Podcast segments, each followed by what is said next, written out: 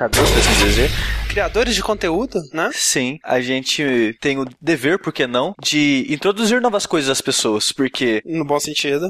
É, sim, sim, no bom sentido, é claro. Porque muita gente até gosta de certas coisas porque ela não conhece algo melhor. E eu acho que a gente pode ajudar, aumentando o leque de conhecimento dela. Exato. E eu acho que, por exemplo, todo mundo, né, é bem conhecido, é 3, por exemplo, mas tem eventos mais voltados para o desenvolvimento, para as tendências da indústria e tudo mais, como é o caso da DICE, que não tem tanta cobertura ainda, né? Não, cara. E eu acho interessante que, assim, a gente reclama muito, às vezes, de ah, a gente precisa de um evento que realmente seja importante, que fale com seriedade da indústria e tararau. E a DICE, cara, é um. É, é isso, né, velho? Há anos. Eu sou o André Campos. Eu sou o Ricardo Dias. Eu sou o Eduardo Fonseca. E esse é o 32 Dash Podcast no Jogabilidade.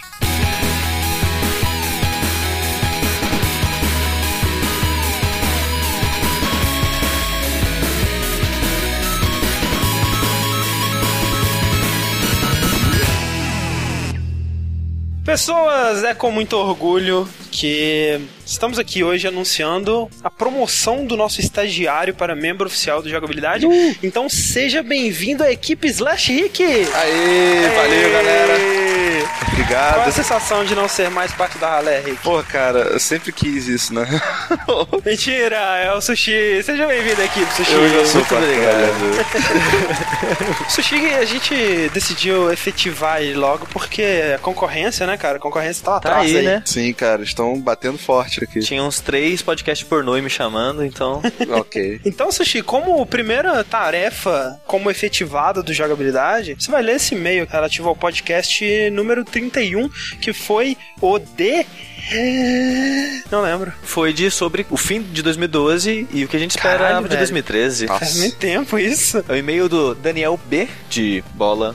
B de bola. Olá, Dashers, gentlemen. Me chamo Daniel e sinceramente nunca fui de ouvir podcasts. Sei lá, parecia perda de tempo. Mas isso até conhecer o Dash, que foi o primeiro podcast que apareceu realmente interessante. Tanto o André quanto o Rick têm opiniões fortes sobre os diversos assuntos e jogos, e o melhor de tudo são opiniões concisas. Viu, Sushi? Você não, só a gente. É. O podcast não é só grande brincadeira que não acrescenta nada na vida do ouvinte. Escreva esse e-mail principalmente para agradecer, pois se não fosse o Dash, muito provavelmente eu nunca teria jogado um dos melhores jogos ever. Se vocês pensarem em Journey, acertaram. Olha. Esse, esse rapaz tem, um- tem um, tem um bom gosto. Tem um bom gosto. Bom gosto. É muito interessante ver as sensações e percepções diferentes que o mesmo jogo causa em diferentes pessoas. Gostaria de mencionar também que abri recentemente um blog onde escrevo sobre que eu gosto muito games. Olha o jabá. O jabazinho aí, a gente linkou o blog dele nos links, porque o e-mail dele foi muito bonitinho. Sim, sim. Porque ele falou que gosta de Journey. Obrigado por tudo que o Dash já fez e espero que continue fazendo. O trabalho de vocês é excelente. Ó, Aê, Daniel, muito obrigado pelo seu e-mail. Valeu, Daniel. Próximo aqui, na verdade, é um comentário do Alderic. E ele fala o seguinte: muito bom esse Dash. Parabéns pelo excelente trabalho. De fato, esse ano foi bom, apesar de não ter tantos títulos como no ano passado. O elemento da aleatoriedade pode ser usado de diversas formas. No caso de jogos como FTL, King of Dragon Pass, Crusader Kings, Europa Universalis e XCOM. É para tanto representar o elemento do imprevisto como o fato que nem sempre o jogador tem controle sobre tudo e nem sempre as coisas saem do jeito que se quer. Isso ele tá falando do argumento que o André falou, né? Que ele prefere. É, que eu sempre vou preferir jogos mais lineares do Isso, que isso, isso. aleatórios. Aí ele continua. Tudo isso exige do jogador adaptação, reação e por vezes aceitar e lidar com a derrota ou um revés. Aliás, jogos de estratégia precisam desse elemento. Assim como eles precisam ser abertos, você pode dar contexto, caracterização ao xadrez, mas se der uma linearidade, ele deixa de ser xadrez, pois se torna fixo. Sim. A aleatoriedade produz tensão e era o que fazia o XCOM original, quase ser um jogo de terror, já que você não sabia exatamente o que iria acontecer em certas situações e precisava lidar com isso. É, um jogo que faz muito bem isso também é Fire Emblem, né? Eu tentei jogar muitas vezes esse jogo e eu sempre jogava, jogava, jogava até eu perder minha primeira batalha horrivelmente por um, sei lá, um- uma jogada de dados aleatória assim, que o meu, meu personagem foi baixo, o adversário foi alto ele morre e eu fico puto e não jogo mais. Eu sei lá, assim, o que eu, eu concordo, né, que esses jogos eles precisam desses elementos de aleatoriedade e tudo mais, mas pra mim, por exemplo, no caso de Diablo, que foi uma coisa que eu reclamei, né, dos mapas serem aleatórios e tudo mais, que deixa eles menos interessantes do que eles seriam se fossem criados manualmente. E o argumento é que se eles não fossem aleatórios, né, as pessoas não continuariam jogando e não teria aquele elemento replay. Então, onde eu sei, eles são aleatórios e as pessoas não estão continuando jogando, por começo de conversa. E segundo, tipo, World of Warcraft é um jogo que ele não tem mapas aleatórios e as pessoas estão jogando até hoje, né? Uhum. Então eu acho que você pode ter elementos que criem essa aleatoriedade, essa falta de controle de jogador, que eu acho realmente que é um elemento muito interessante, mas ao mesmo tempo colocando algumas coisas eh, feitas à mão para tornar o jogo mais interessante, né? Acho uhum. que foi isso que faltou, é, por exemplo, no FTL, na minha opinião. E ele continua. Porém, André, não é como se esses jogos não tenham o mesmo esmero que um jogo mais linear teria. Eles o têm, mas em diferentes partes. E aí está a diferença. Uma coisa é um jogo construído em torno disso, outra é um que usa um elemento aleatório apenas por usar. Tipo, colocar um sistema de loot a lá Diablo só para dizer que tem. Borderlands. Usar eventos aleatórios mal escritos ou com consequências banais, mundo aberto e vazio. É. Além disso, a natureza mais aberta e por vezes aleatória é o que permite um outro tipo de experiência pessoal, em que o jogador cria sua narrativa pessoal. O que, aliás, gerou o hábito dos After Action Reports, textos criados pelos jogadores para dividir essas experiências experiências. É uma coisa interessante, né, com essas. Se eu criar sua própria narrativa, né, e esses after action reports aí, é que muita gente também cria regras que não estão originalmente no jogo para tornar o, o, jogo mais interessante ou tentar ter uma experiência diferente. Um, exemplo bom disso, aliás, são dois exemplos. Um é em Pokémon, é tipo Pokémon Hardcore, onde você só pode capturar um Pokémon é, na primeira. Quando você entra numa área nova, você só pode capturar o primeiro Pokémon que aparece, ou seja, você não pode pegar o Rattata e o Pidgey no início, por exemplo. Uhum. Se esse Pokémon morrer, você tem que dar release nele. Entendi. É como se ele tivesse morrido de verdade. O pessoal até teve uma galera pedindo pra fazer isso no, no programa de domingo aí, Pokémon aí com o Slash Rick, mas ia ser muito chato, cara, porque eu ia morrer é. muito, ia ter que ficar grindando muito, muito, eu ia sair com Blastoise na primeira É um experimento área. que talvez seja interessante de, de fazer, né? Deve realmente aumentar bastante a tensão, uhum. a emoção. Um outro jogo que faz isso é Far Cry, né, André? Far Cry 2, Far Cry 2. É, o Far Cry 2 que muita gente se apaixonou por ele, não pelo jogo, né, do jeito que ele se propõe a ser jogado, mas se você colocar algumas regras por conta própria, permadeath e tudo mais, você acaba tendo uma experiência de sobrevivência que funciona muito bem. Muita gente gosta muito de jogar ele assim até hoje. E tem exatamente isso que ele falou, né, dos ARR, que é onde a pessoa conta. joga uma rodada, né, e morre e aí conta tudo que aconteceu, como se fosse um conto mesmo de sobrevivência. Uhum. É muito interessante. É tipo o Vini no, no XCOM lá, que o personagem dele morreu, o que era mais, era mais veterano lá, que era o líder, teoricamente, do esquadrão dele. O novato, assim, agressivo e tal, teve que amadurecer e tomar o posto dele. A história, né, cara? Do... Muito legal, cara. Cara, excelente comentário do Alderic. Uhum, excelente. Tem que agradecer ele porque ele conseguiu elevar o FTL ainda mais.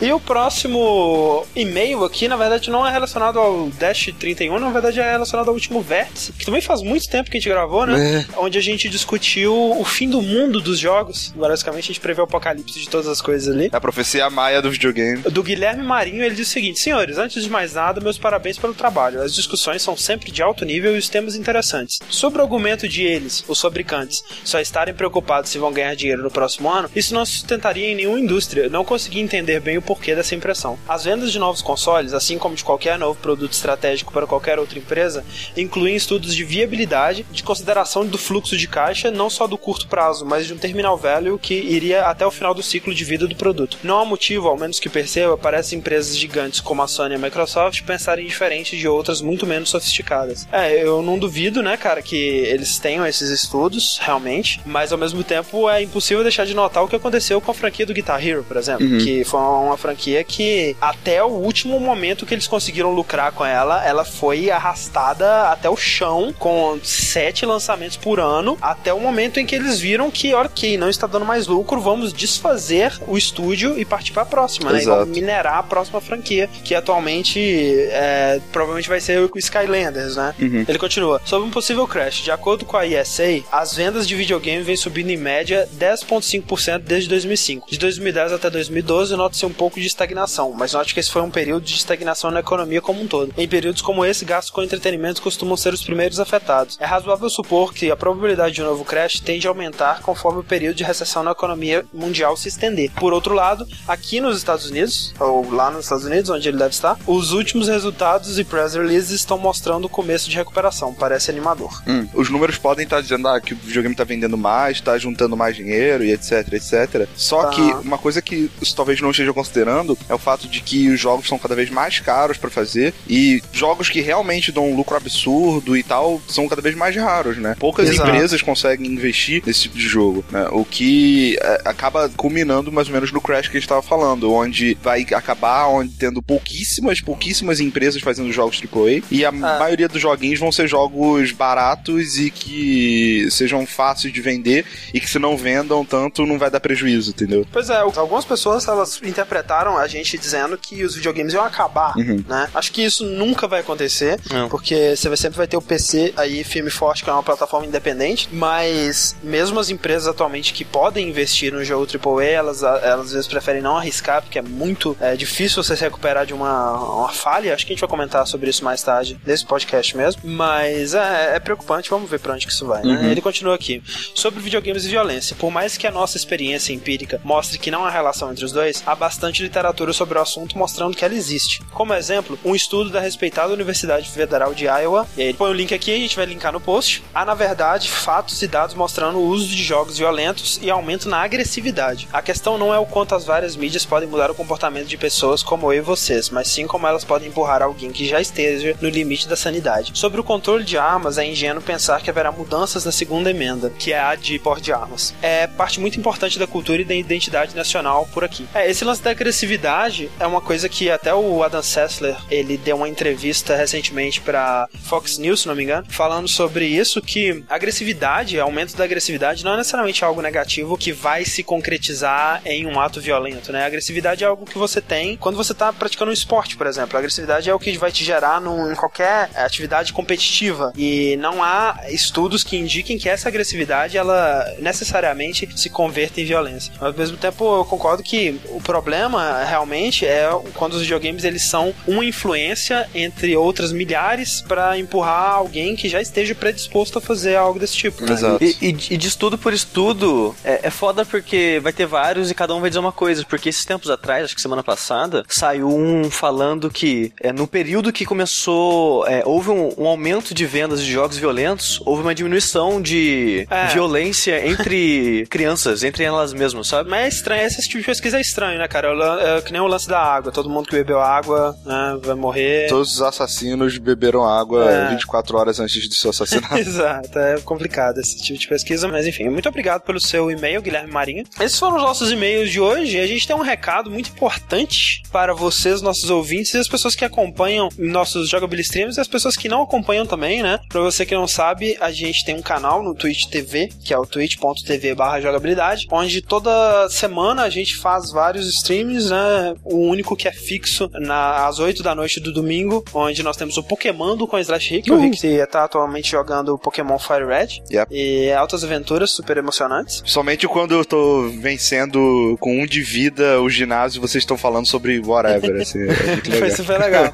e olha só, dia 20, essa quarta-feira, pra quem estiver ouvindo bem próximo do lançamento desse podcast, às 20 horas vai rolar um evento da Sony que com 99% de certeza vai revelar o que, gente? Vai revelar o PlayStation 1, relançamento dele. Relançamento do PlayStation 1. O novo Ridge Race. Vai, o no- vai revelar o novo PlayStation, né? O PlayStation 4 ou Orbis, ou seja lá como vai se chamar. E nós, do Jogabilidade, vamos começar nesse dia 20, às 19 horas, ou seja, uma hora antes do stream oficial da Sony, o nosso stream no canal do twitch.tv, o stream oficial da jogabilidade. o stream oficial do Jogabilidade, onde nós vamos especular, né, sobre tudo que vai acontecer, fazer as nossas previsões, vamos comentar, vamos discutir com os, os nossos espectadores e em seguida nós vamos assistir a conferência ao vivo, inclusive nos links desse post no site, tá um link para um documento do Google Docs, onde todo mundo vai poder participar do nosso bolão da conferência da Sony, onde é, você também vai poder especular sobre tudo que vai acontecer, ou seja, especular sobre o que vai ser revelado, sobre o nome do console, os jogos que eles vão mostrar, essas coisas todas. Aí no fim da conferência, quem tiver acertado mais coisas vai levar um prêmio, que provavelmente vai ser um jogo do Steam. Yeah. E claro, né, velho, além do prazer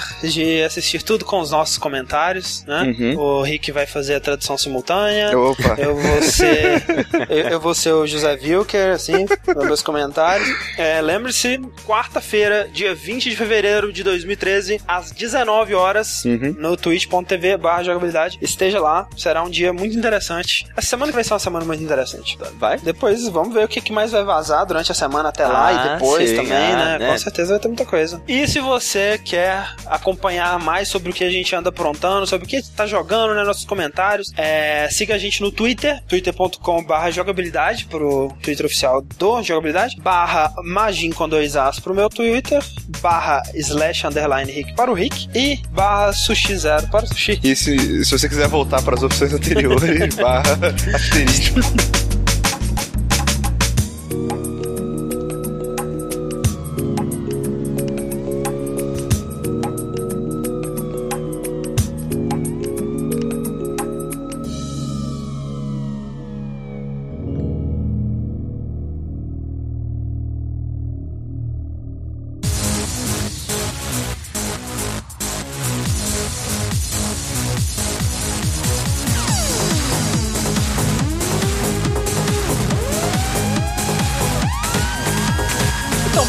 antes da gente discutir o que aconteceu em 2013, acho que é importante a gente fazer um pouquinho de história aqui da DICE, uhum. que não é a desenvolvedora que criou Battlefield Mirror's Edge.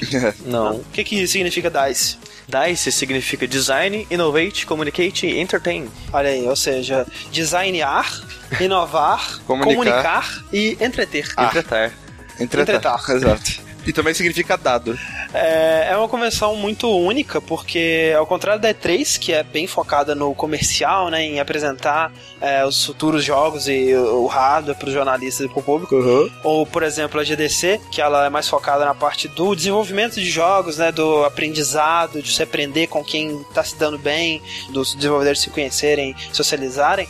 A DICE, ela é uma convenção que se foca mais na parte do business, né? Dos negócios, das tendências, é, de onde está indo a indústria, esse tipo de coisa. Uhum. Explicando assim, ela é de longe a, a mais chata, né? A mais técnica, digamos assim. Ah, não é chata. Mas, é, mas ainda assim é extremamente fascinante Sim. o que acontece lá, né? Uhum. Além de tudo isso, né? O, o principal da DICE, né? Eu acho que é o que chama mais atenção são as apresentações, né, cara? Os keynotes Isso. que o pessoal chama. São as apresentações do, do, pessoal da indústria, né, cara? Todo mundo falando é, um pouco. ícones da indústria. Falando né? um pouco da sua experiência em desenvolvimento. O ponto de vista deles, né? De pra onde que as coisas estão indo. Isso, é, isso. E, e, falando sobre como foi o, o processo criativo para criar o jogo deles e tudo mais. Né? Também, também. Imagine na, na Grécia Antiga, os filósofos, tá ligado? Naquele. Tipo, Exato. Tipo, no, coreto da vida, sabe? Falando assim pra, um pros outros sobre suas teorias. Também tem a, a, parte da premiação, né? O DICE Awards, uhum. que esse ano quem levou quase tudo foi o Journey. Sim, yep. levou oito. No final tava dando até dó do Genova Chen e da, da Kelly Santiago, né? Toda hora tinha que levantar, subir escadinha. O, o engraçado que todo mundo que subiu com ele durante as, as premiações, a Kelly Santiago, aquela outra mulher e o cara, nenhum deles faz mais parte da empresa. Todos pois é. saíram é. assim que o jogo saiu. Eles não, eles não, eu não deixaria, cara. Nossa, você saiu.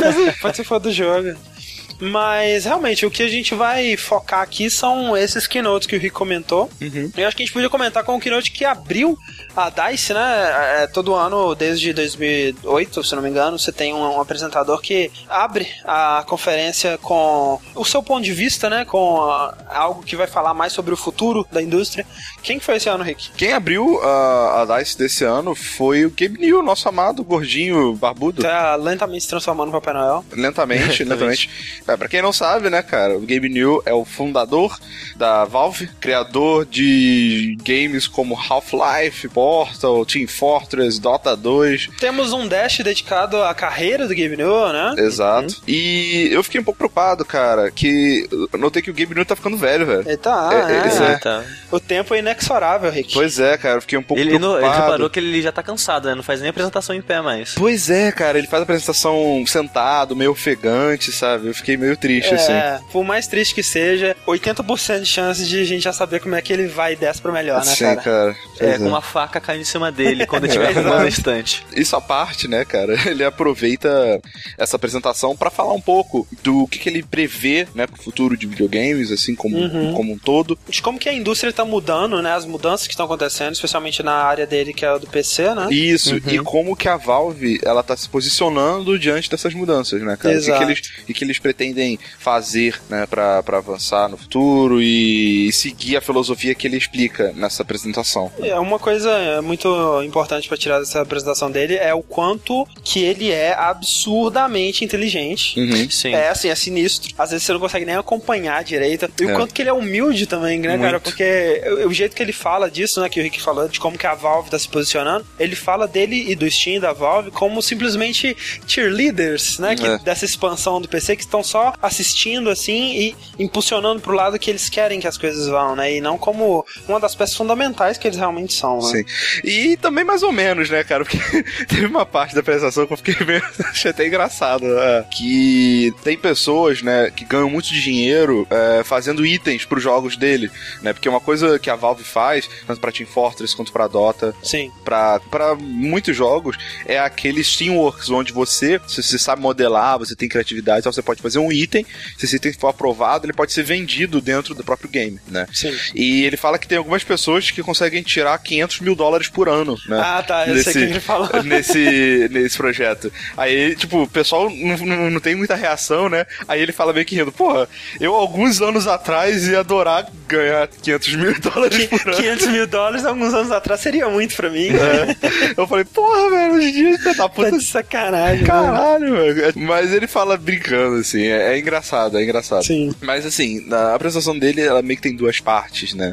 A, a primeira parte, ele fala qual que é o próximo passo do PC, que é mais ou menos que já tem falado bastante, né? Na- tanto na- nos vértices, assim, quanto nos podcasts. Isso. Que é a, a movimentação do PC pra sala. Isso. Como que o PC tá cada vez mais potencial pra entrar no lugar ali do console, digamos assim. Ele se tornar o centro de entretenimento da sala. Exato, é. Ser o, o media center, digamos assim, né? Uma coisa que ele fala também que eu achei muito interessante é como que os PCs, né? O computador sempre foi o centro das inovações, né? De todas as coisas relacionadas a videogames, a tecnologia nesse sentido. Que é meio que o lugar onde todo mundo experimenta as coisas novas, né? E aí, se dá certo, eles tentam, ou em consoles, ou em, em celulares, mobiles e tudo mais. É, né? e, o- e o que ele tenta defender com o PC é que é uma plataforma muito mais barata pra você fazer tudo que você pode fazer no console. Sim. Ele, é ele pode ser mais potente facilmente, ele é mais apto a mudanças, ele é mais apto à inovação, ele é mais fácil de desenvolver. É, mais aberto, mais exato. aberto, então assim, ele, ele defende por N vértices lá como que o, o computador em si, ele realmente seria o melhor produto, né? E que ele só não é hoje em dia por um problema de input, né? De como que o consumidor final interage com o computador no ambiente da sala. né? Sim. É, seja, por exemplo, ele acha que mouse e teclado hoje em dia tá ficando ultrapassado, que computador hoje em dia ele não tá ainda perfeitamente adaptado para ser usado com controle, e como seria a melhor forma de você transportar ah, toda a potência do seu computador para a sala. Ele menciona que a Valve ela tá olhando mais ou menos em três aspectos, um que é o stream, que é o shield da Nvidia, por exemplo, Sim. que é pegar o que o seu computador tá rodando no seu quarto ou no seu escritório e fazer um stream disso pra sala, né, na televisão, aí usa só um aparelhinho pequeno. É, que seria um streaming local, né? Exato. O seu, o seu computador tá fazendo o trabalho e só mandando a imagem pra tela. É meio que o que o Wii U faz também, né? Exato, no controle dele de vídeo. Esse é um. O outro são computadores pequenos, né? Também aí entra aqueles modulares lá que ele tava vendo, que são formas da gente ter alguns jogos na sala já, e ele menciona que muita gente não acredita nesse tipo de, de ferramenta, mas aí a gente vê a Apple, por exemplo, que já tem computadores bastante potentes no, no notebook, ou no iPad, ou no, no telefone, e que não é tão difícil imaginar um computador portátil, digamos assim, com uma potência grande para ficar estacionário. né? Exato. Sem necessidade, talvez, de ser tão portátil assim. E o terceiro são computadores é, onde a pessoa pega o computador mesmo e joga na sala, sabe? Computadores de, de grande Exato. porte. Ou notebook, né? É o que meio que o que a gente faz hoje em dia, né? Isso. Você tem aquele notebook com a saída HDMI, que você quer ver um vídeo na sua TV, por exemplo. E que nesse terceiro aspecto, o que eles podem mais fazer é realmente melhorar esse input, de a forma de você Uhum. é, interagir com essa máquina, interagir com esse conteúdo. Mas que, e ele deixa bem claro isso, é que ele não quer se tornar um, um fabricante de hardware apenas, sabe? Isso. O que ele faz isso, na verdade, é para impulsionar e melhorar ah, o mercado que o computador pega, né? Sim, é que é algo que eles já disseram muitas vezes, né? Que eles sentem que é, realmente tá faltando inovação nessa área. Isso, e que eles precisam impulsionar isso porque PC é onde eles ganham dinheiro. Eu acho que eles conseguem sobreviver muito bem da maneira que tá, sabe? Uhum. Eu, eu acho que eles querem mais essa evolução meio que por um ideal mesmo, sabe? Eu, eu pelo menos hoje assim, que eles realmente querem que isso aconteça, sabe? Não só porque a empresa talvez ganhe mais dinheiro com isso. Eu não sei. Eu, eu acredito muito que a Valve ela é movida por um ideal e, e, não só por dinheiro, né? Acho que a gente vê isso muito nas filosofias dela, do que, que ela lança e tudo mais. Mas ao mesmo tempo eu acho que é muito, muito interessante pra Valve que aconteça aquilo que a gente comentou no Vértice, né? Que o PC ele seja o dominante na próxima geração e não nenhum console, né? E, tudo bem, eles estão muito bem, obrigado, do jeito que tá agora, com o Steam sendo, né, o, sei lá, o quarto colocado na guerra do, dos consoles, ou seja lá o que, que foi. Não, ele vende muito mais que o Wii, eu acho, cara. É, ok, mas é, seria muito melhor se fosse o primeiro colocado, né? Outra alternativa que o Gabe ele comenta aí, é, e que é uma que ele não bota fé, que é o, o Cloud Game, né? É, que aí é, é aquele... É, on live, né? É, o live, que foi comprado pela Sony e tudo mais. É, e ele faz um argumento muito interessante que ele diz o seguinte, que se o Cloud Game funcionasse e se ele der certo e for um sucesso, esse sucesso seria o fim dele, porque digamos que você tenha todas as condições favoráveis para você ter um serviço de cloud gaming funcionando, né? Ou seja, você tem o preço muito agradável, você tem uma boa oferta de jogos, a facilidade de uso, né? A estabilidade de sua conexão. Se tudo estiver certo e aí todo mundo passa a assinar esse serviço e usar, o preço da internet dispararia absurdamente, né, cara? Porque teria um, um aumento no uso da internet Uhum. que não estaria previsto no planejamento das empresas de internet atualmente. E aí o preço do serviço de cloud game teria que aumentar também, né? Porque eles precisariam adquirir mais computadores para rodar os jogos e tudo mais. E seria eh, impossível sustentar esse modelo de negócio. Então realmente é difícil ver algo assim funcionando, né? Eu acho engraçado, né? Ele falar Their success will be their own doom.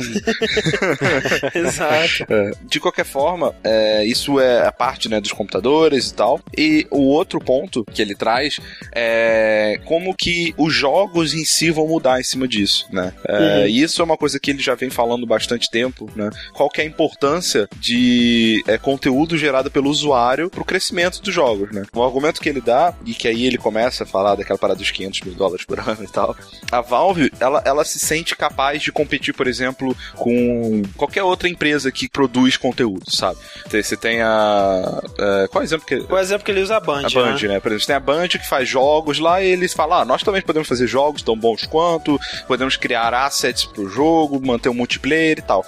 Agora ele fala que eles não conseguem competir são com usuários, com os jogadores. Por quê?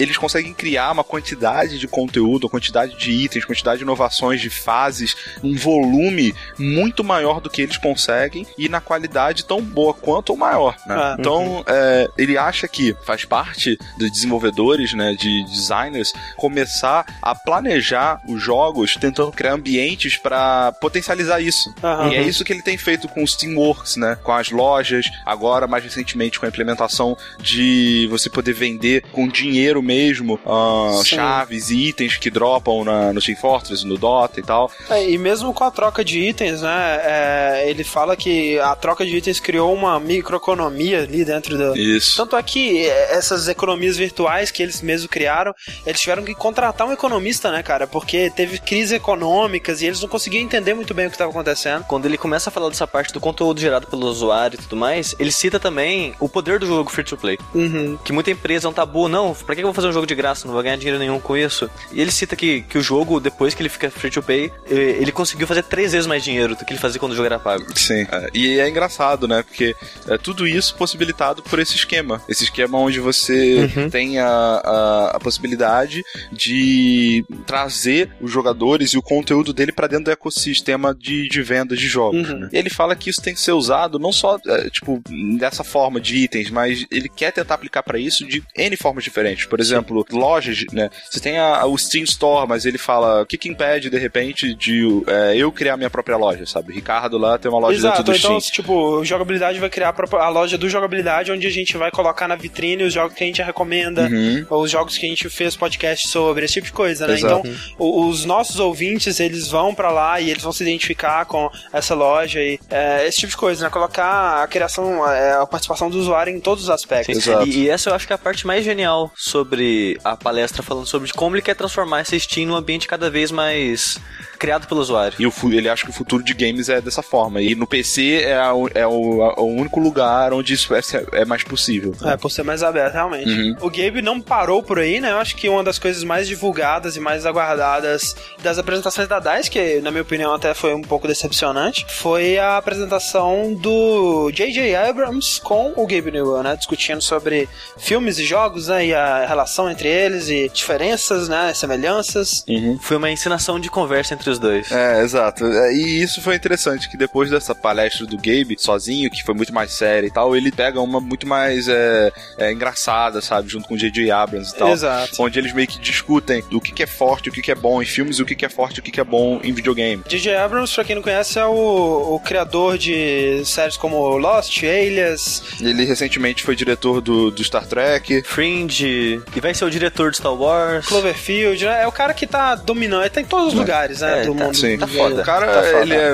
ele é conhecido por ser muito criativo, por fazer é, filmes que apelam muito pra nerds também. E usar muito lens flare, que é flare. flare de luzes. Uma curiosidade que o estúdio dele, que é o... É, Bad Robot. Participou daquele vídeo fake, daquele Phantom Pain. Ah, hum. sabia é, todo, todo esse viral aí que foi o Phantom Pain e tudo mais, tem a teoria, na verdade, que foi com participação da Bad Robot. Olha aí. Porque na mesa da apresentação da VGA, que tava o pessoal da Konami, tava acho que duas ou três pessoas da Bad Robot sentado com eles. Ah, legal. E eles trazem paralelos entre videogames e filmes que a gente já trouxe também, acho que algumas vezes, onde a gente fala que a vantagem do filme é que ele consegue fazer uma experiência muito mais costurada, guiar a visão do jogador, do a visão do, do né? espectadores de maneira 100% certa. É, você sabe exatamente onde ele vai estar tá em cada momento, em cada segundo do seu filme, né? Exato, ele uhum. vai consumir exatamente aquilo que você está propondo a mostrar para ele. A menos é... que ele é, durma no meio, né? Mas Exato, e, e, é, que ele levante e vai embora.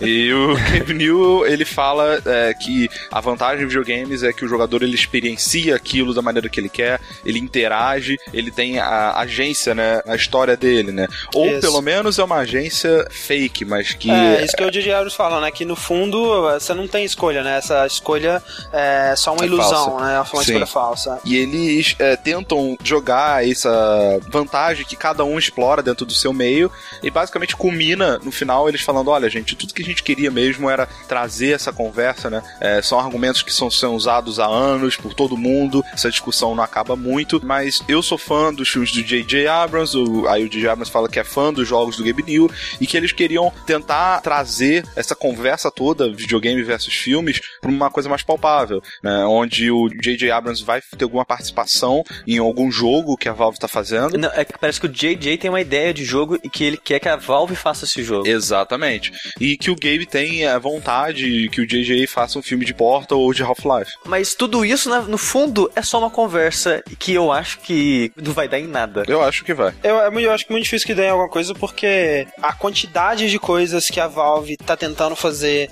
a quantidade de coisas que o J.J. Abrams e a Bad Robot estavam fazendo e tendo que agradar os dois, que são dois líderes, né? Pra eles conseguirem trabalhar junto, acho que é, é bem complicado.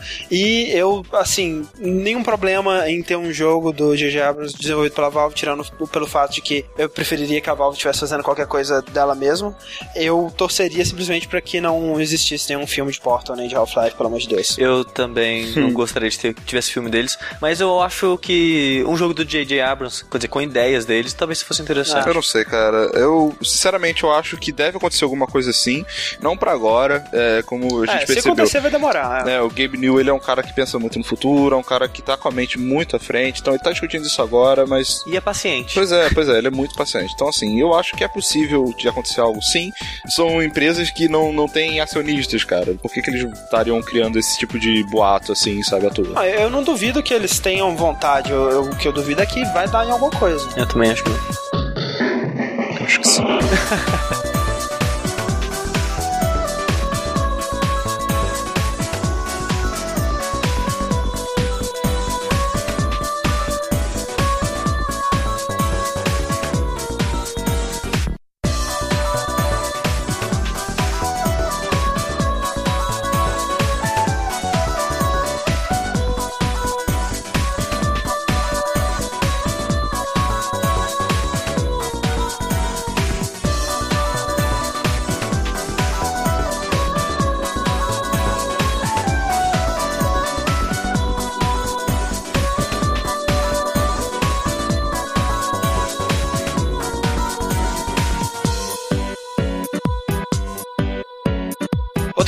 palestra que me chamou muita atenção e que foi muito, muito interessante, argumentos muito legais, foram os do Randy Pitchford, que é o presidente, cofundador da Gearbox, Uhum. que é a empresa que começou lá fazendo as expansões do Half-Life 1, né? O Alphas Enforce, Blue Shift, mas recentemente fez aí joguinhos como Borderlands, como a série Brothers in Arms, lançou Duke Nukem Forever e, mais recentemente ainda, o fantástico Alien Colonial Marines. É. É maravilha. Percebam o sarcasmo na minha voz, porque aparentemente é um jogo de merda. Essa palestra dele é muito interessante, ele começa fazendo uma mágica, né? Ele, ele finge que ele tá te mostrando como funciona a mágica, falando, ah, eu tô com esse deck de cartas em branco, e aí ele finge que ele tá te ensinando como fazer a mágica, quando você percebe ele tá te enganando e fazendo uma mágica de verdade na sua sim, cara, né? sim. Uhum, foi muito foda essa, Muito legal. esse começo. É, e aí ele compara isso com os videogames, né? Que ele diz que, assim como num truque de mágica, você tem que aceitar essa ilusão. O mágico, assim como o game designer, ele fala: olha, venha pro meu mundo,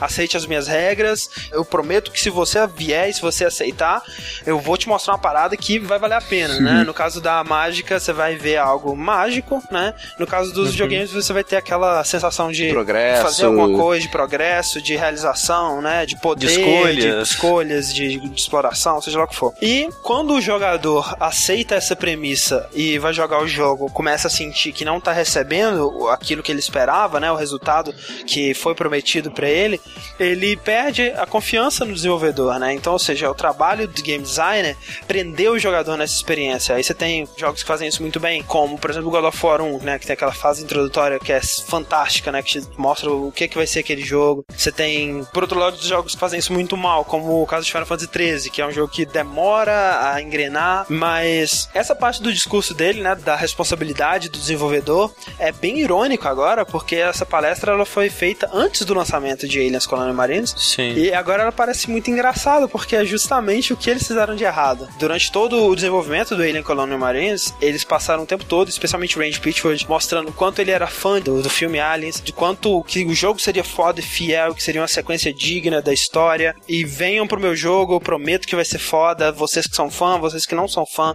vocês vão conseguir se imergir nesse universo fantástico, vai ser um excelente jogo.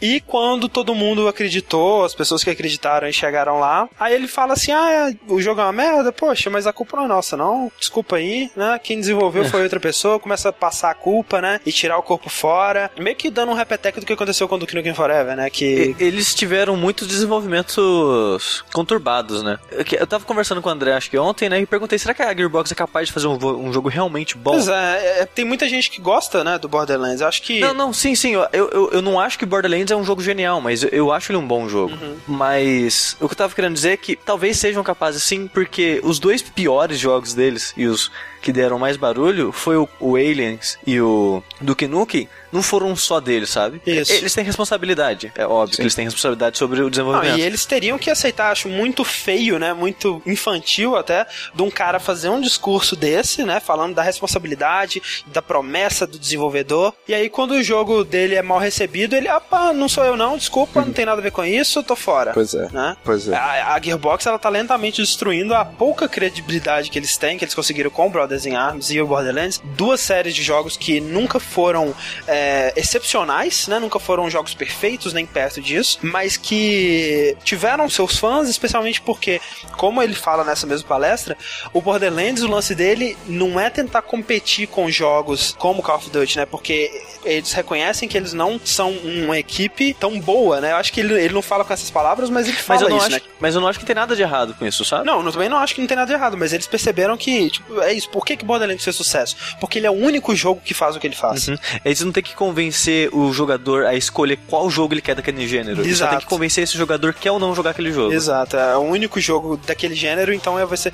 Quando você tem um candidato, você só tem uma escolha, né? Mas a outra parte da palestra dele que eu acho já muito mais interessante é que é onde ele fala sobre o valor da escolha, né? Como a gente viu aí na palestra do J.J. Abrams e do Gabe Newell, o J.J. ele fala que a escolha nos jogos é inútil, porque realmente a maior parte você tá seguindo um caminho pré-determinado, né? Você tem a ilusão da escolha. É, eu não acho que é inútil porque, é, por exemplo, Walking Dead. Uhum. No final das contas, o começo e o final foi o mesmo, mas a escolha foi inútil. Não. Não foi. é, o lance, é, o, o que o Randy fala, e eu concordo muito, inclusive é o mesmo argumento que eu tenho dado desde Mass Effect 3, é que não interessa se a escolha é falsa, o que interessa é que a escolha exista. Exato. É o argumento, por exemplo, do arquiteto do, do Matrix, né? O importante é você achar que você tem escolha. Isso faz uma diferença gritante, né? Quando ele faz a mágica lá no começo, onde ele oferece para alguém da plateia o deck azul ou o deck vermelho, quando se a pessoa escolhesse o deck azul, ele ia dar o deck azul para ela e fazer a mágica com o deck vermelho. Se a pessoa escolhesse o deck vermelho, ele também ia fazer a mágica com o deck vermelho, né? Exato. Essa era uma escolha inexistente. Ele já tinha escolhido o que ele ia fazer com o deck vermelho. É a mesma coisa no Walking Dead, sem dar muitos spoilers, mas por exemplo, naquela parte que você escolhe se você vai sozinho ou com grupo, se você escolher com grupo, ok, você vai com grupo. Se você escolher sozinho, você vai sozinho um pouquinho, mas ah, aqui tá o grupo de novo e você vai com grupo. Então, tipo, assim, o jogo ele já fez a escolha pra você. Mas, ah, se- mas o importante é eles vão ser boa o suficiente pra você acreditar nela na primeira vez. Uhum. Outra coisa que ele explicou com uma pesquisa muito interessante, que ele mostrou assim, um teste feito com uma pessoa que é o seguinte: você mostra seis prêmios, seis coisas, seis, seis objetos de interesse pra uma pessoa e você pede pra essa pessoa colocar os seis objetos na ordem da preferência dela, né? Aí você fala: "Ah, obrigado, a gente tava só fazendo um teste pra saber quais seriam os melhores prêmios pra gente dar". Você não pode fazer a pessoa pensar muito no em qual que ela colocou, né? A ideia é que a pessoa não memorize a ordem que ela colocou esses prêmios, né? Daí 20 minutos depois você volta pra ela e fala: Aí, olha só, a gente tem dois prêmios sobrando, né? Você oferece o que ela colocou em terceiro e o que ela colocou em quarto lugar, por exemplo. Aí ela vai e escolhe o terceiro, né? Que ela colocou em terceiro porque ela lembra que ela preferiu realmente aquele prêmio e vai ficar com ele. Beleza, enrola ela mais um pouco com outra pesquisa sem propósito, e aí meia hora depois você volta, poxa, mas o, o cara que pegou a sua ordem de preferência no começo, ele perdeu a lista. Você podia, por favor, colocar eles de novo em ordem? Aí, o que acontece? o objeto que ela escolheu, quando você mandou ela escolher entre um e outro, sobe na lista e o objeto que ela não escolheu desce. Ou seja, ela agora gosta menos do objeto que ela não escolheu e mais do que ela escolheu. Isso explica a guerra dos consoles, né, cara? Exato. Aham. É muito sinistro isso. Se você teve que escolher entre o Xbox ou o PS3 e você escolher o Xbox, o Xbox vai ser o melhor console pra você e o PlayStation 3 vai ser uma merda. Eu achei muito interessante isso. Dele mostrar isso, sabe? Que eles se empenham em estudar e ver essas coisas pra tentar implementar isso no jogo. Uhum, é. Eu achei de certa forma interessante. E é, e é importante se pensar o seguinte: nem sempre é fácil você seguir pelo que ele fala, né? Tá ok que é, é um pouco hipocrisia? É, é, ele realmente não segue o que ele tá falando. Mas o que ele tá falando não deixa de ser verdade, sabe? Sim. Você pode levar aquilo pra outras empresas, digamos assim, sabe? Pensar daquela forma. É, ele tá falando do que ele aprendeu, talvez não necessariamente do que ele conseguiu aplicar. né? Vamos ver. Hum, é. Uma palestra que causou tanta polêmica quanto a qualidade do Aliens Aham. foi a do David Cage, né, cara? Quem é esse cara? David Cage é o CEO da Quantic Dream e acho que o game design também dos jogos dela, que E, e escritor. e escritor. Que os jogos que a Quantic Dream já fez foi entre eles o, é, o Prophecy Aham. e o Heavy Rain, são os mais conhecidos. Exato, e agora eles estão trabalhando naquele Beyond, Beyond Two Souls. com a Ellen Page. Exato. Esse estranho jogo com fantasmas. Mas de qualquer forma, ele, ele fez uma palestra um tanto polêmica É. porque deu as mãos pro, pro Jonathan Blow e resolveu criticar a atual situação do. Ah, é, coitado. Falando que ele deu as mãos pro Jonathan Blow, você está insultando o Jonathan Blow, porque eu, assim, eu concordo com todos os aspectos que ele levantou que são problemas com a indústria, mas ele tem uma visão tão distante, uma visão até meio preconceituosa de todas as coisas que ele falou, sabe? Eu. Sério que você achou que ele foi preconceituoso? Eu achei muito, cara. Eu acho que, por exemplo, nem ele fala no começo, né? Ele mostra os, sei lá, 30, 50 jogos mais vendidos de todos os tempos, né? E ele fala que, ah, só tem três gêneros aqui: jogos infantis, jogos de violência e jogos de é, casuais, né? Cara, você olhar pra todos os jogos que a Nintendo já fez e colocar eles num único gênero, que sejam jogos Casu- infantis, é, é, ou muito casuais, preconceituoso. né? É, ou casuais, é muito preconceituoso, cara. Você falar que Mario e Pokémon são do mesmo gênero, você pode dizer, ok, esses jogos são voltados ao público infantil, provavelmente, mas eles estão longe de ser só isso. cara. Ei, Pokémon não é pro público infantil. Ele, é, ele é feito primariamente pro público infantil, mas aí que tá, ele não é só isso, né, Sim, velho? É, mas ele não é, ele requer tanta determinação que ele deixa de ser esse jogo casual infantil. É, eu achei que ele tem uma visão muito míope da indústria, cara. Eu fiquei Sim. muito decepcionado. É muito E- genérica, né? É, mas eu acho que ele, ele foi menos ofensivo e um pouco mais conciso no- na opinião dele do que o. Warren, É, o Warren Spector. você tá de sacanagem. Eu acho o contrário total, velho. Sério? Nossa, muito. Eu não acho. Mas a, a palestra do David Cage, ele começa falando que ele quer que a indústria seja um pouco mais séria. Uhum. Tipo, e até eu concordo com ele. Sim, concordo, totalmente. Mas aí ele fala que deveria ter mais jogos pra todas as idades. Por que, que é muito jogo violento, essas coisas. Por que, que não tem um jogo que a família inteira pode jogar junto? Você pergunta por que que 90% ou sei lá, qual porcentagem seja, dos jogos são violentos, né? Acho que até o Genova Chen ele fala disso na palestra dele que a gente ainda vai comentar. É porque fundamentalmente, cara, se você para pra pensar qual que é o conceito do videogame, ele é atrativo por causa do feedback que você tem, né? É, ou seja, Sim. é você mexer nesse dispositivo aqui e ver o feedback disso na tela, né? E a única mídia é capaz de fazer isso. Exato, e um dos jeitos mais fáceis, mais óbvios de fazer isso é com violência, né, cara? É com o impacto, é com ação e reação. É claro que, assim, como a gente tá vendo atualmente, e essa é outra crítica que eu vejo na palestra do David Cage, que é uma palestra que se encaixaria muito bem há cinco anos atrás, talvez, mas é que você já tem jogos que, onde o feedback é você ver o resultado das suas escolhas, né? Ou você vê a- o mundo reagir a você de acordo com o que você faz, né? Tudo bem, é, eu concordo com ele que os jogos AAA, né, os jogos que mais vendem, eles são realmente muito limitados a, a um, um certo tipo de temática, mas não é como também se não existissem jogos como The Sims, que é um dos jogos mais vendidos de todos os tempos. Mas ele, ele até cita algum desses jogos. Sim, sim. Ele, não- ele não disse que não existem, eles não existem. Ele disse que precisam mais disso. Porque ele até chega a citar que, e eu concordo com isso também, que muitos desenvolvedores não sabem fazer um jogo se o cara não tiver uma arma na mão. Aham. Ele, aí ele até conta a história que quando ele tava desenvolvendo o Indigo Prophecy, ele foi procurar uma publisher, aí perguntava pra ele, ah, mas que armas o protagonista usa? Ah, ele não, não usa armas. Não? Então o jogo o quê? É, é tipo Mario? Não, não, não é tipo Mario. É tipo o que então, sabe? Ele corrida? É, mas assim, os jogos que a empresa dele faz são violentos, cara. Sim. Tem violência. São, mas é- violência, às vezes, mas, bem, mas, bem hard, mas assim velho. como foi no Walking Dead, eu acho que tem contexto as violências, a, a violência nos jogos deles. Sim, é, é- esse que é o lance. Tanto o sexo, por mais tosco e vergonha ali que seja no Heavy Rain, quanto a violência, ela serve a um propósito de, de contar uma história, né? De, de fazer parte. Mas não é um jogo pra toda a família. Não, não é. O que eu acho que ele quis dizer não é que todos os jogos sejam pra toda a família. Ele quis dizer que precisam ter jogos para todas as idades da família, né? Não, mas isso eu acho que tem, né, velho? Eu também acho que tem. Eu também acho que, é, invariavelmente, né? Você pode ver no cinema também tem gêneros diferenciados para vários tipos de público,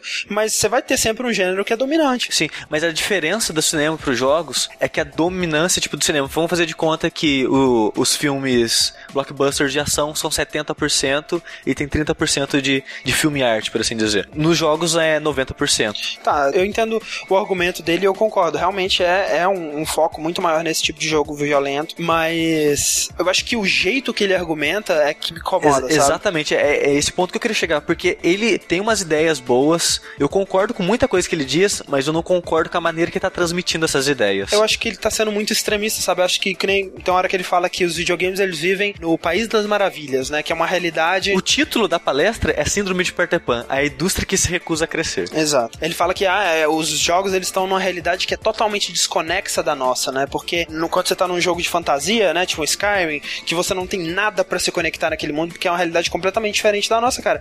E, e, assim, tudo bem, escapismo não é a única razão pra se jogar um jogo. Mas é uma razão também, cara. Sim. Assim, você ir ser transportado, né, pra um mundo fantástico, é, é uma das grandes graças de você ler um livro de fantasia ou de você ver um filme de fantasia, de você jogar um jogo de fantasia também. Você não pode ignorar o valor desses jogos também, sabe?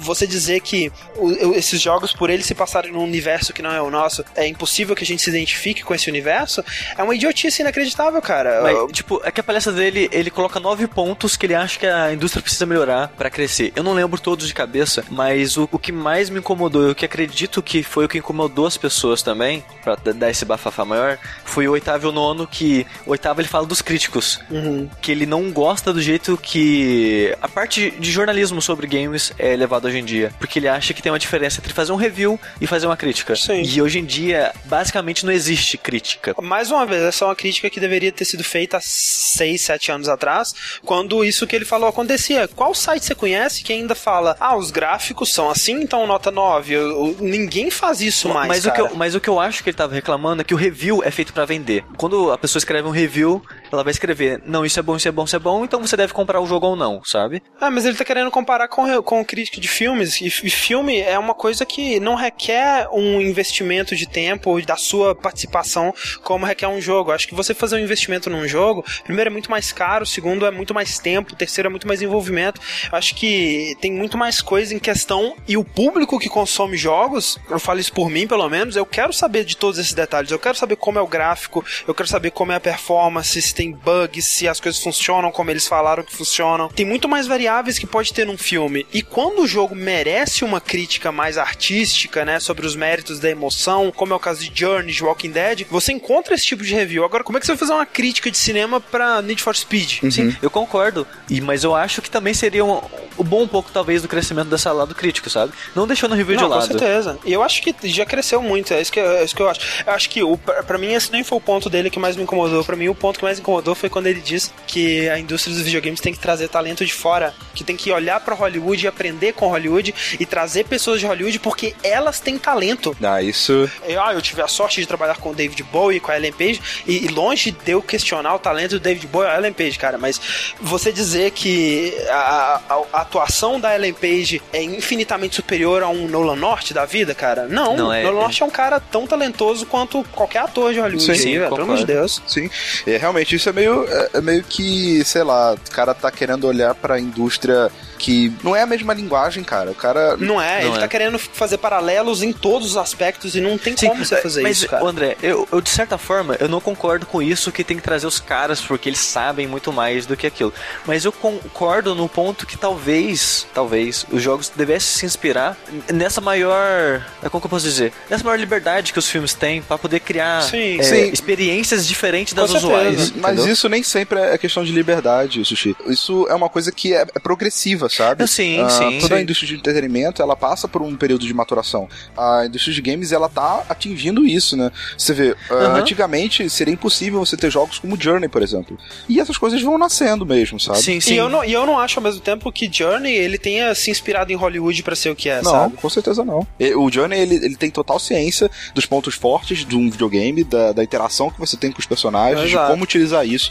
Pô, você vê, por que que tão raro ter um, um filme bom de videogame, é. sabe? Eu, eu acho que o, tudo que o David Cage fala tá vindo de um, de um lugar bom, né? Do coração dele. Você vê que ele ama os jogos, você vê que ele quer que a indústria evolua, você, quer, você vê que ele quer que tenha mais variedade, né? Que é sempre muito saudável. Sim. Ele é um cara que trabalha muito pra isso. Você vê que é, a Heavy Rain, cara, é um jogo extremamente falho, mas é um jogo importantíssimo, sabe? É um jogo que, se ele não existisse, provavelmente a gente não teria Walking Dead. É, é um jogo que alguém precisava fazer errado pra outras pessoas fazerem certo depois. Sim. E o David Cage é um cara que tá extremamente na vanguarda disso. Isso ninguém pode negar. A importância do David Cage, a importância do Heavy Rain. Você vê que ele tem um, um- um bom, né? Um, um- um- motivo. Boas intenções. É. É, a indústria tá crescendo e ao pouco ela vai tomando mais essa maturidade e tudo mais. Eu tive essa discussão já em off com o André, e que o caso do Jonathan Blow, que ele também teve essa discussão e tudo mais. E eu concordo com isso, sabe? Que a, a indústria realmente já tá crescendo aos poucos e com o tempo ela vai conseguir isso. Eu até acho que ela cresceu até mais rápido que a indústria dos quadrinhos, por exemplo. Que ela surgiu nos anos 40, só em 85 que ela foi ser levada a sério. Sim, mas aí, é, acho que ainda tem muito chão pra andar. Sim. E fazer o paralelo diretamente com o cinema, como o David Cage tá fazendo, né? E você vê muito disso no Heavy Rain, você vê muito disso no, no Beyond Two Souls.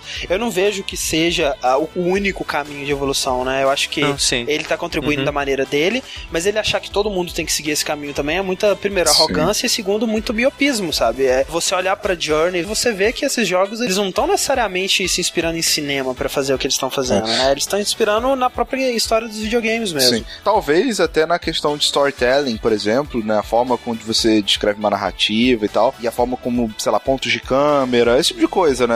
Talvez sim, Sim. tenha vindo do cinema algumas coisas, sabe? E isso é interessante. Acho que também não dá pra você fechar o olho completamente para as outras indústrias de entretenimento, né? Tem muito do que, do que aprender, do que pegar aí. Só que como você pode defender a variedade, né? Você quer mais diversidades, como você pode defender isso falando que você tem que é, seguir estritamente um caminho que já foi traçado por outra indústria, sabe? É, Eu acho válido aprender com Hollywood, assim como eu acho válido aprender com livros, aprender com teatro, aprender com Sim. séries, aprender com quadrinhos, aprender com tudo, cara. Com videogames. E a última parte que ele fala é que é basicamente a gente vota com as compras. Eu concordo com isso. A gente vota com a compra. Cada vez que a gente compra um jogo, a gente tá votando pra que exista mais Exato. aquele tipo de jogo. Ah, isso eu concordo 100%. Isso aí ele, ele falou bem. Mas Só que o foda é a maneira que ele fala, tipo, você tá comprando bosta, a indústria vai continuar fazendo bosta. Ah, mas aí é o lado francês dele, né? Eu acho que grande parte dessa raiva que as pessoas sentiram dele é do mesmo motivo que sentiram raiva do Tom Heffernan no Indie Game Sim, Demo, é o sabe? jeito que ele fala, né? É, é, é essa maneira arrogante que ele passa o que ele quer passar. Sim, muitas vezes é uma maneira muito passional, né? Acho que o caso. É, pois é, exato. Sim. É, e a mesma coisa que acontece com Jonathan Blow, porque ele, ele esses dias tweetou falando que ah, eu joguei um desses jogos aí que vocês falaram que é um dos melhores do ano e achei uma é, mesma coisa de comparar comida de cachorro com comida, o que, que ele É, fala com- mesmo? Comida de é, restaurante. Um restaurante chique, sei lá. É. Qual que era o jogo, você sabe? Ele não fala. Provavelmente o Walking Dead, cara. Provavelmente. Não, eu, eu me recuso a achar que ele falou isso do Walking Dead, porque ele, ele falou isso no começo do ano. Talvez ele tava falando de algum jogo que saiu no final, começo do ano. Talvez Far Cry, talvez DMC, não sei, sabe? Ah, mas é saber também, ele não tem tempo pra jogar, ele tá É. absurdamente no, no, no Witcher dele, né? Sim. Então. E eu acho que, que o David Cage, o Jonathan Blow e o Warren Spector, eles são tipo o Batman. Eu sei que é muito clichê e ruim falar isso, mas ele não é o que a gente quer, é o que a gente precisa, sabe? a gente precisa de uns caras merda, filho da puta, falando esse monte de bosta na cabeça. Pra você pensar e discutir sobre o assunto também, né? Exatamente. Se não fosse eles causando esse, esse barulho todo, a gente não tava aqui falando disso é. e não ia ter outras pessoas discutindo sobre É. isso também, sabe? Isso é Exato. importante. Então, pra outra palestra aí, já que o Sushi comentou, outra que foi muito polêmica, é a do Warren Spector, né? O Warriors. Eu nunca vou deixar de lembrar do Mega 64. Que, cara, de longe, uma das pessoas mais importantes da história dos videogames, Sim, né? cara, Criador de jogos como Ultima Underworld, como Thief, como o primeiro System Shock, como Deus Ex, mais recentemente o- os Epic Mickeys aí, né? Que somaram É só ele, importância. ele só fez isso, só fez Tiff, só fez Deus Ex. É, Ultima Underworld, que foi um jogo que saiu é, co- contemporâneo ali do Wolf 3D e é inacreditável o quanto ele é é mais avançado que o Wolf 3D. Mentor ainda de designers como Ken Levine, né? Então, cara, assim, é um pouco foda só. E a palestra dele foi sobre envelhecer, né? Sobre como é pra um desenvolvedor como ele esse processo de estar ficando mais velho, como a perspectiva dele mudou ao longo das décadas que ele trabalhou nessa indústria. Ele diz durante a palestra dele que ele concorda com tudo que o David Cage disse, mas que discorda de todas as soluções que ele sugeriu, que pra mim é, é 100%, é 100% certo. E uma das coisas que ele pede da indústria é realmente conteúdo que seja relevante a ele. Né? E que isso ele tem visto muito pouco, né? Ele comenta que ele gostou demais de, de jogos como Heavy Rain, como o Walking Dead, que são jogos que fazem é, é, bem isso. né? Eu acho que os- muitos dos argumentos dele são realmente os mesmos do David Cage, as duas palestras são muito interessantes, mas eu acho que algo é, legal que ele falou é que ele não tem mais nenhum interesse na temática dos jogos que ele criou há 20 anos atrás, né? Nos 30 e poucos anos dele, com temáticas de cavaleiros de armadura, né? Soldados espaciais e cyberpunk, esse tipo de coisa. É, é meio triste você pensar, né, que ele não vai voltar mais a fazer esse tipo de jogo, mas, cara, ao mesmo tempo, né, ele meio que já deu a contribuição dele, né? Sim. É algo que ele fala que é o legado, né? E ele é muito preocupado com isso, no que que ele vai deixar para os outros desenvolvedores, né? Para a indústria dos videogames. Eu acho que com isso ele não tem que se preocupar, né? Independente de se ele vai fazer só Epic Mickey daqui pra frente, ou seja, joguinhos bobos e sem muita importância, o que ele já deixou é mais que suficiente, né? É, no que ele fala que ele não tem mais interesse né, nesses jogos e tal, ele dá a entender que esses jogos não têm seu lugar, alguma coisa assim, ou é uma, uma opinião mais pe- pessoal mesmo? Quanto a esse tipo de temática, ele não dá a entender isso não. Ele fala algo que foi muito mais polêmico quando ele fala de alguns jogos que não deviam existir, Ah. né? E aí ele mostra a imagem do, Do Lollipop Chainsaw. Lollipop Chainsaw, né? E, ele- e, cara, eu achei isso muito, tipo. Arrogante, né? E eu acho que tem jogos que nem deveriam existir. Aí aparece essa imagem, tipo, ele coloca a mão na frente assim como pra não enxergar, sabe? E vira a cara. Mas, cara, não é muito diferente do que o David Cage falou. Ele só foi menos classudo. E é en- en- engraçado porque ele fala, porque eu tenho 50 anos, então eu posso falar o que eu quiser. É, tá na idade do me processa, Não, né? não, não. Ele tem 57.33. Exato, 57.33. E realmente, tá na idade do Me Processo, ele só foi mais direto do que o David Cage, né? Mas basicamente o mesmo argumento, né? Que ele acha que.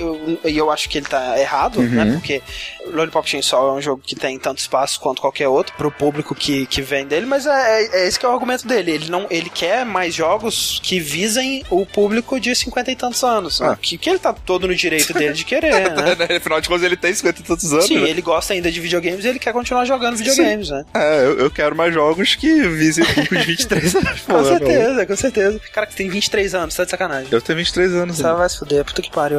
O André tá, tá chegando no Respect, ele tá bolado. Tô, tô bolado. Mas é, acho que foi isso que eu tirei da, da palestra dele. Eu acho que o que mais me chamou a atenção foi pensar realmente nisso, né, cara? Que as pessoas, como o Rick falou, elas envelhecem, né, cara? Sim. Sim. É, é engraçado como ele passou a vida inteira sendo campeão desse tipo específico de jogo, né? Que visa escolhas, né? E, e o caminho que o jogador toma e as diferenças e o, a reação do jogo. E não necessariamente ele vai continuar por esse caminho, né? Porque ele não se interessa mais por isso. Ele quer tentar coisas novas. Ele fala que quando ele joga jogos como Heavy Rain e Walking Dead, ele fica impressionado porque seriam jogos que ele nunca faria. Uhum. Mas por que que ele nunca faria, sabe? Apesar de que o, tanto Heavy Rain quanto Walking Dead são jogos que não existiriam se ele não tivesse feito. Sim. Mas eu acho interessante uma coisa é, específica, André. Esse tipo de diversidade, esse tipo de gosto. Ah, Lollipop Chainsaw não deveria nem existir. Aí por outro lado tem um Suda 51 fazendo jogos malucos ah, e que um não faria um jogo do outro, né? Pessoas são diversas, pessoas têm opiniões diferentes, Sim. têm culturas diferentes, cresceram consumindo meios diferentes. Então é, é natural você olhar e falar, cara, eu nunca conseguiria fazer um negócio desse, não passaria nem pela minha cabeça.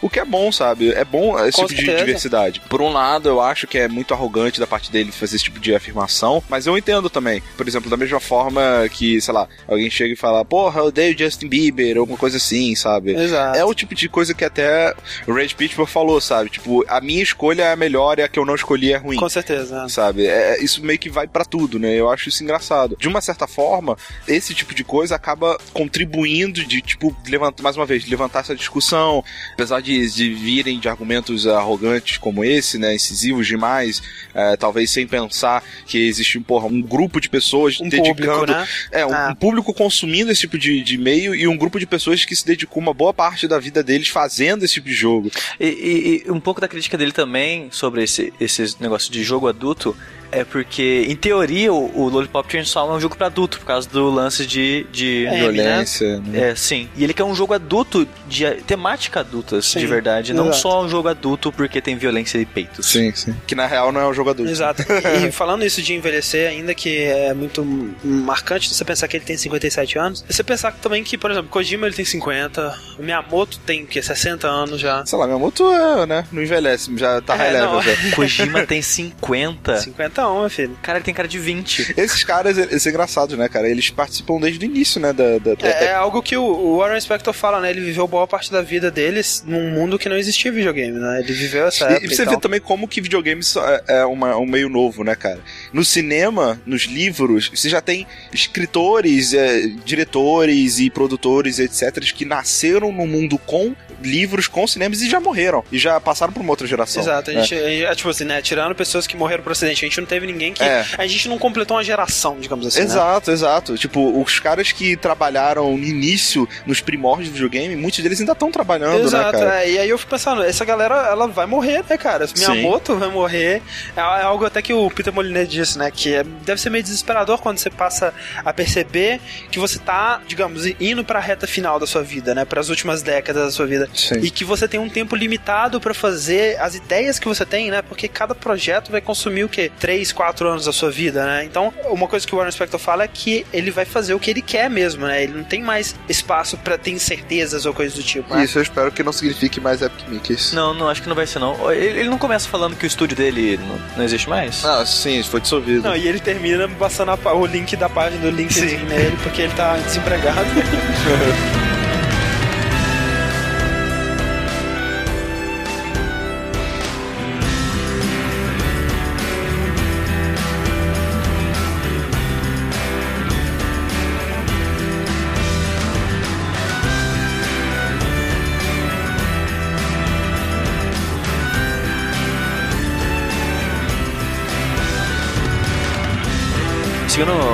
palestras, tem uma que eu achei bem interessante também.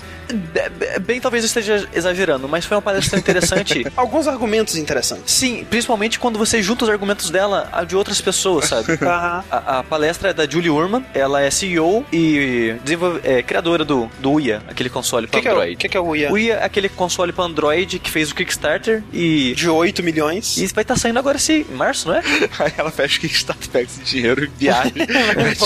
eu, eu acho que vai sair agora em março, né? O, É, tipo o isso. A ideia do Uia é ser um console com sistema Android que vai ser aberto. Você vai poder hackear o console, mudar peça, fazer o que quiser. Desenvolver seus próprios aplicativos sem ter que desbloquear nem nada. sim, né? sim. Vai Ele- ele- é- eles até incentivam o, o videogame vem com uma portinha pra você abrir, tirar as peças e hackear as peças e fazer o que quiser. Tipo, ela, ela quer mais que o povo experimente mesmo com o Uia. A princípio, eu, fez- eu pensei assim, putz, quem quer jogar, sei lá, Angry Birds na televisão, sabe? É, porque o, o, a- o potencial do Uia é similar a um a- realmente um celular Android, né? Um Galaxy Sim, ele, S3 ele graficamente ele não é tão potente. Durante a palestra dela, ela mostra uns vídeos de que teve uma jam, tipo um evento, e as pessoas passam de 24 a, a uma semana só naquele lugar desenvolvendo o jogo sem parar. E, e tem até jogos com o gráfico chega a ser o ponto que não atrapalha, sabe? Você consegue criar um jogo interessante. Uhum, sim. É. Ah, especialmente para uma jam de três dias, né? Muita coisa legal. O que eu acho interessante pro Uia é que ele tá apostando bastante na, na ideia, por exemplo, do Gabe Newell, né? De conteúdo criado pelos usuários. É, né? exato, é aí que eu quero chegar. Eu, eu- eu ficava pensando assim, putz, mas quem quer jogar jogo de celular, não sei o que lá?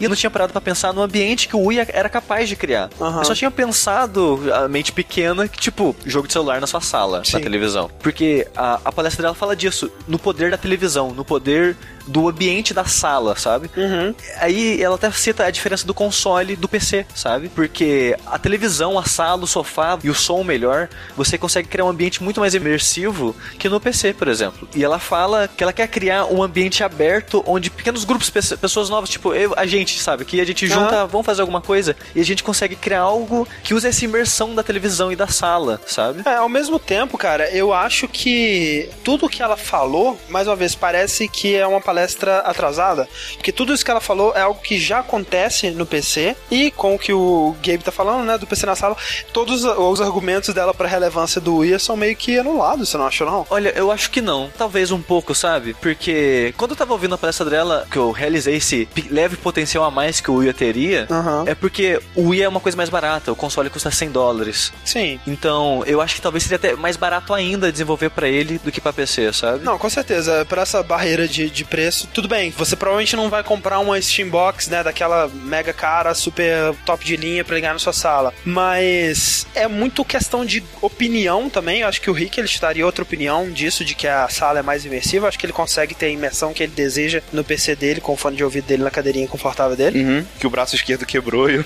tô, sem- tô com o braço só aqui agora, tudo bem. Mas- Então acho que isso é muito questão de opinião, né? Ela fala muito da TV, de como a TV é imersiva, de como que todo mundo assiste muito TV. Sim, sim. Isso é muito a realidade dela, né? Eu não assisto TV há uns 5 anos já. Eu Não, eu não assisto televisão também há, uns 3, 4 anos. Pois é. Mas a televisão continua sendo um negócio importante. Não, com certeza. Eu vou preferir sempre jogar um jogo na minha TV, mas assim, porque minha TV ela é maior e tem um som melhor. Não porque é o ambiente da sala, é essa coisa mítica que ela fala. Não. Sim, sim.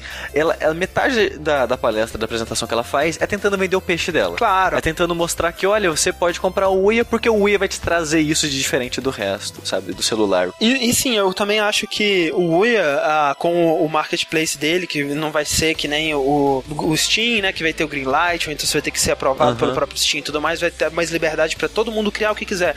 Ao mesmo tempo, isso vai gerar um marketplace que, que nem o do Android, que de Que é cada putaria. 100 mil aplicativos, um presta pra alguma coisa. Sim. Então, é, eu não sei se eles vão conseguir organizar isso de uma maneira inteligente pra poder para você poder achar o que realmente vale a pena ali. É, isso, isso a gente tem que ver. Mas quando eu vi essa palestra dela, eh, logo veio aquela conversa que a gente teve sobre o suposto crash. Aham. Faz de conta que a Microsoft, a Sony, não tem aquele lucro. Tem, ela até cita, eu não sei de onde tirou essa pesquisa, mas ela até cita que o número de jogos vendidos estão diminuindo com o tempo. Porque a indústria chegou a um ápice no começo da geração e, está diminuindo. Talvez no começo da geração tenha um crescimento súbito de novo, ou continua descendo, não tem como saber. E ela falando, apresentando o Uia dessa maneira, eu pensei, putz, faz de conta, sei lá, o PS4, Xbox não dá certo, tá aí uma alternativa, sabe? Sim, Pro- eu pro- pros indies. É, tem uma coisa que ela fala que é muito interessante quando ela fala que é, realmente o GTA V é fantástico, né? Teve um investimento de 300 milhões é, junto com o desenvolvimento e o marketing, né? E provavelmente vai vender 15 milhões de copies, e- que é o esperado, né? Que GTA é isso aí mesmo. Aham. Isso é bom por um lado, mas é um problema por outro porque todo mundo tem que competir com esse jogo, né? E ninguém consegue competir, né? Poucas empresas Exatamente. conseguem competir e as que conseguem, elas não vão arriscar competir porque se você comete um erro, se você faz um jogo que não tem o sucesso que GTA teve,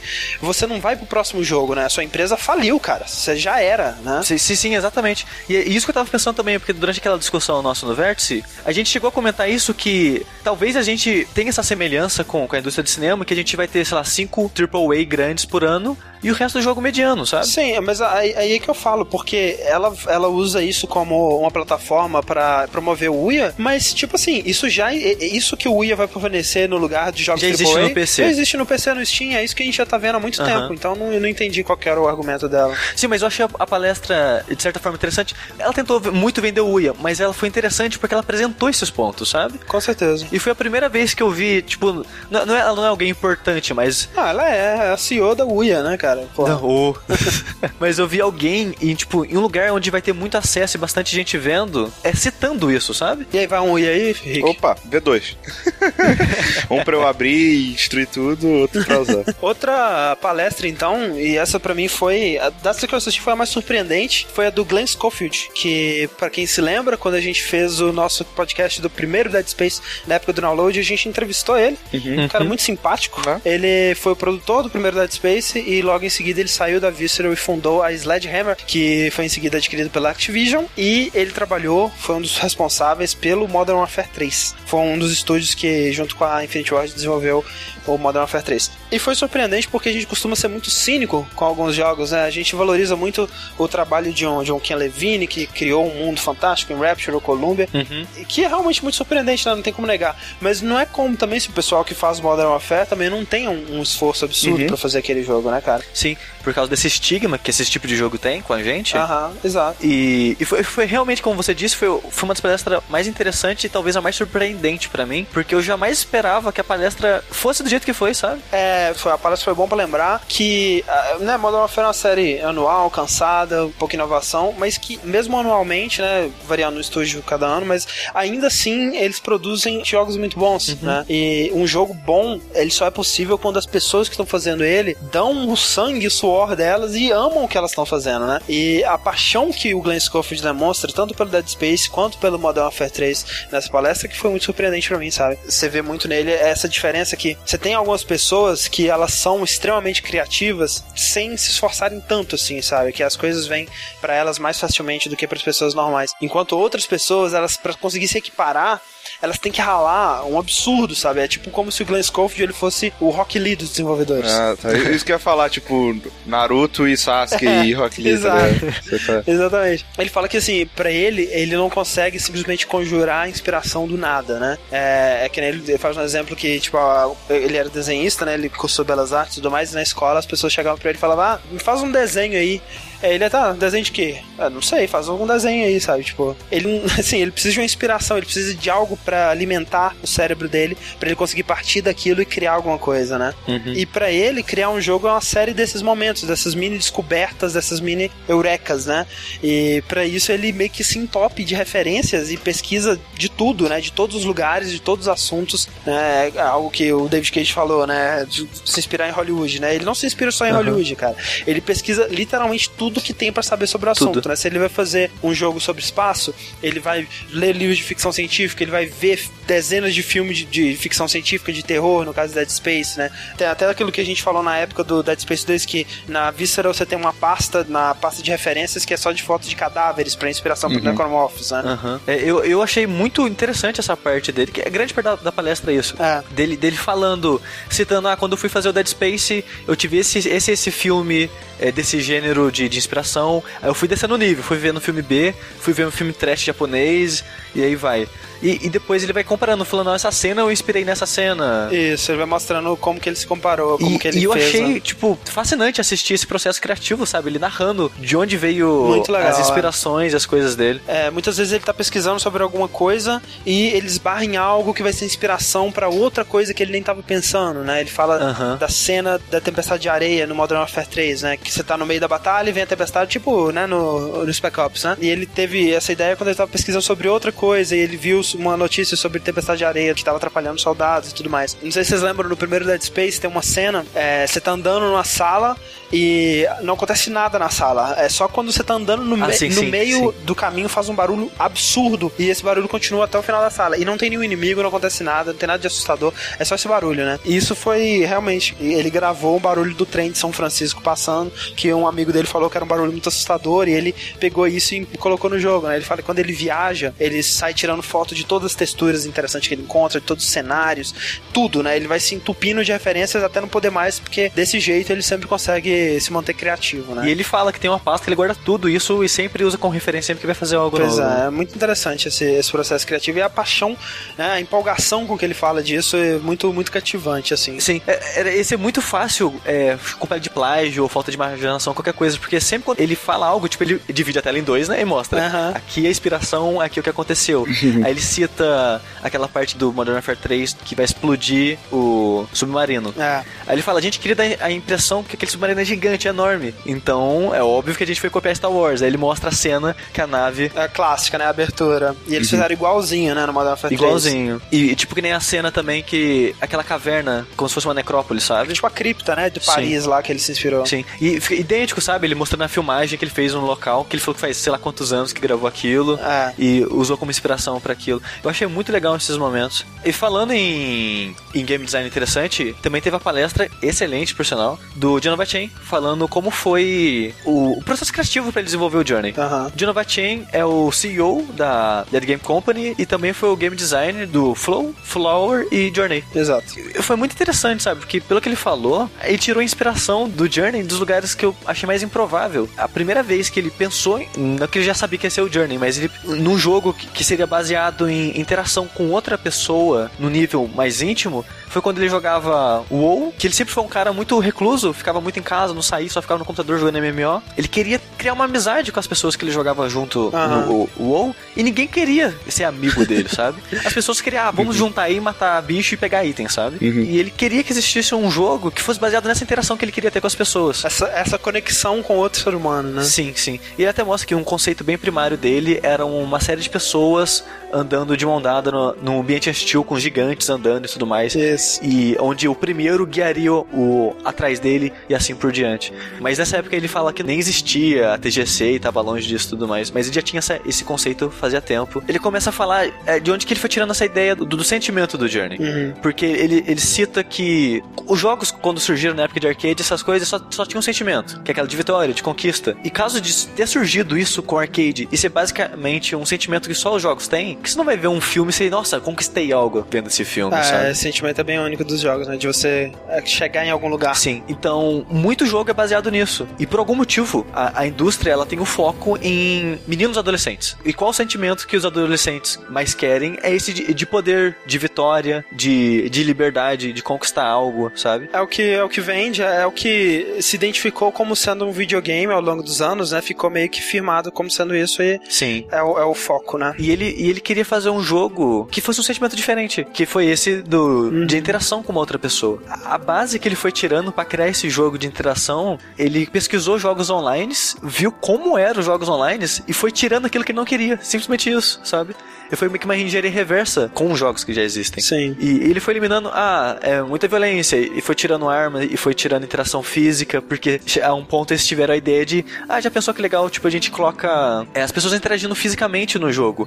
Só que essa interação física é, levou a, tipo, a um ficar empurrando o outro, tinha um precipício, um empurrava o outro no precipício. É porque real- é, realmente o que move um jogo é o feedback do que você tá fazendo, né? E o feedback mais Sim, imediato, quando você pode empurrar alguma coisa, é realmente empurrar essa coisa, né? Que você vai fazer mais além disso, né? E você vai vendo que eles vão é, é, tirando, que você falou, todos esses elementos. Então, tipo, você pode xingar a pessoa por voz, vai tirar. Você pode xingar a pessoa por texto, tira o texto. Você pode se juntar com seus amigos e alienar outras pessoas, tira a possibilidade de você Escolher, né? Escolher com quem que você vai jogar. Você pode ver o, o gamer tag de alguém ser algo muito agressivo ou engraçado que vai te tirar do jogo. Tira a possibilidade de você ver a gamer tag da pessoa, né? Só no final. E, e no fim das contas ele deixa só o que é mais básico, o que é mais é, necessário pra você ter essa interação, essa conexão humana, né? E, e, é,